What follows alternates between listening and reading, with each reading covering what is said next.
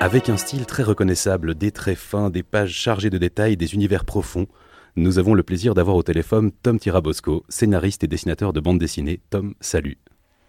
Salut. Tu es toi-même très engagé pour la prise de conscience, un changement d'attitude, des changements d'habitude de consommation, avec un, regard pas toujours optimiste sur notre avenir. Je pense à, à Femmes sauvages, par exemple, paru en 2019 chez Futuropolis, ou La fin du monde en 2008 chez le même éditeur. C'était un titre assez évocateur. Tu, n'y crois plus aujourd'hui? Euh, En fait, pour être très franc, non, j'y crois plus. euh, et par rapport à, l'étiquette d'artiste engagé, je sais pas très bien euh, ce qu'il faut y mettre dessous parce que je, je, me vois pas tellement comme un, artiste engagé. Je me, je me, je me considère juste comme un, artiste qui, qui essaye de rendre compte de, de problématiques euh, actuelles mais mon engagement, il est pas, je dirais qu'il n'est pas très, euh, c'est pas, c'est pas un engagement de, de tous les instants. Euh, ok, si c'est aller faire trois manifs tous les tous les dix du mois, ben oui, alors je suis peut-être un artiste engagé, mais je, je, voilà, je suis toujours un peu un peu gêné par ce, ce qualificatif. Alors plutôt que parler d'engagé, peut-être euh, simplement agissant. Euh, je pense entre autres à, euh, cette, charte des artistes, acteurs et actrices culturelles pour le climat qu'avec euh, Camille Rébété et Pierre-Louis Chantre, vous avez, vous créé il y a quelques années. C'est une charte assez claire, avec une annexe qui, donne des chiffres, des exemples, mais c'est surtout un, appel aux acteurs et actrices culturelles à s'engager et à modifier leur comportement. Je pense à quelques exemples. Les artistes s'engagent à prendre en considération le bilan carbone de toutes leurs œuvres et leurs créations artistiques, de privilégier l'utilisation de matériaux locaux recyclés, et dans le cadre de leur diffusion, de se déplacer en transport terrestre, ferroviaire, lorsque c'est techniquement possible, dans un rayon de 1000 km, euh, voire au-delà. D'où est venu du coup ce, besoin de, proposer une charte, de, travailler comme ça, à essayer de proposer des solutions? En fait, euh, on s'est rendu compte que le milieu culturel, enfin ça c'était il y a déjà quelques années, on s'était rendu compte que le milieu culturel se, se vivait un peu dans un, dans un dans un, dans un monde à l'extérieur de, de, ces problématiques. Et euh, on s'est dit avec Camille et avec Pierre-Louis que bah non, en fait, les, les, les artistes aussi, euh, ils, ils, ont à faire, à faire leur part dans, dans ce grand travail de, réduction de nos émissions de CO2. Donc euh, la culture aussi, finalement, elle n'est elle est pas exempte de, de, de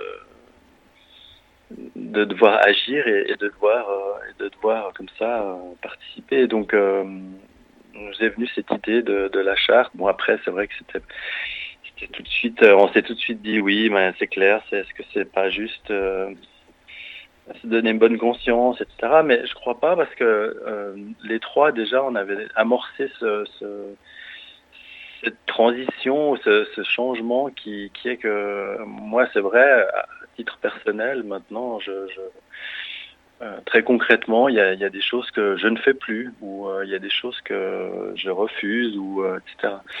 J'allais justement y, venir. Donc toi, tu, tu agis donc au, au, au, quotidien, donc plus de voitures, presque plus de viande, mais tu agis aussi, enfin tu refuses, euh, par exemple, des voyages à l'étranger en avion. Tu, tu, me parlais de la Havane euh, hors, hors antenne. Euh... Il y a encore une semaine, on me proposait euh, quatre jours à La Havane. Je dis, mais c'est un festival de bande dessinée euh, lyonnais qui organise ça. C'est une expo euh, qui tourne un peu dans le monde entier, dans lequel j'ai des planches. Je dis, mais c'est plus possible. Je veux dire, comment, enfin, quel sens ça d'aller d'aller proposer euh, des auteurs de se déplacer pour 4-5 jours à l'autre bout du monde? Enfin, je sais pas, je, je comprends pas. Et j'en avais parlé à, un représentant de Pro Helvetia aussi à l'époque. Je lui avais dit, mais parce que voilà, ils nous font régulièrement des, propositions pour aller à l'étranger, euh, montrer nos, enfin voilà, faire la promotion de nos, travaux. Mais ça, ça je, me rends compte que ça, met du temps. À, enfin, les choses bougent vraiment très lentement et, on est encore complètement prisonnier d'un certain nombre de, mécanismes et de et de, de, de de façon de faire extrêmement confortable où bah voilà on vous propose d'aller d'aller un week-end en Californie, euh, dans un festival de bande dessinée, vous allez, vous n'allez absolument rien faire que, que, juste signer deux livres. Quoi. Tu penses que, euh... que c'est lié? Donc, on a un modèle économique finalement autour de la culture qui est, qui est, qui est très marqué par un besoin justement de se montrer. Par... Est-ce que tu penses que ce, ce modèle économique peut changer? Bah, de toute façon, il va changer, il va être obligé de changer. Enfin, je crois que le, futur nous, va nous obliger de toute façon à changer. mais euh, mais c'est clair que l'art n'est pas.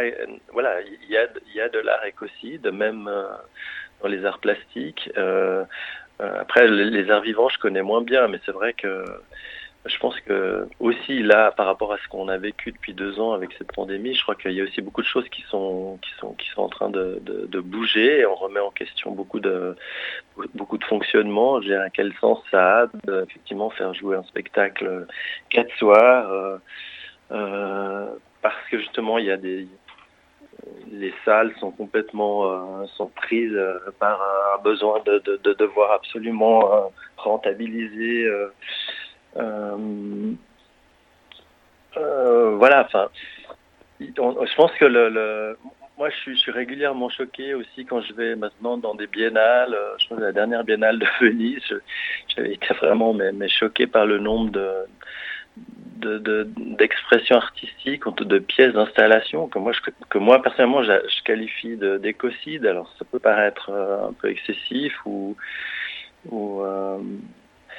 de quel droit en fait je peux, effectivement je, je, peux je peux comme ça euh, dire que une expression artistique est plus ou moins enfin quel est le seuil quel est le critère qui fait qu'à partir de à partir de quand une œuvre d'art devient devient écocide devient vraiment euh, d'un point de vue environnemental toxique Je sais pas. Effectivement, c'est, tout ça, c'est des, questions très compliquées. Mais euh, on va on va essayer d'y, répondre un peu plus tard dans, l'émission. En tout cas, merci beaucoup euh, Tom Tirabosco pour ces réponses. Je, vous invite tous tous à aller découvrir également ce travail si vous ne connaissez pas sur tirabosco.com.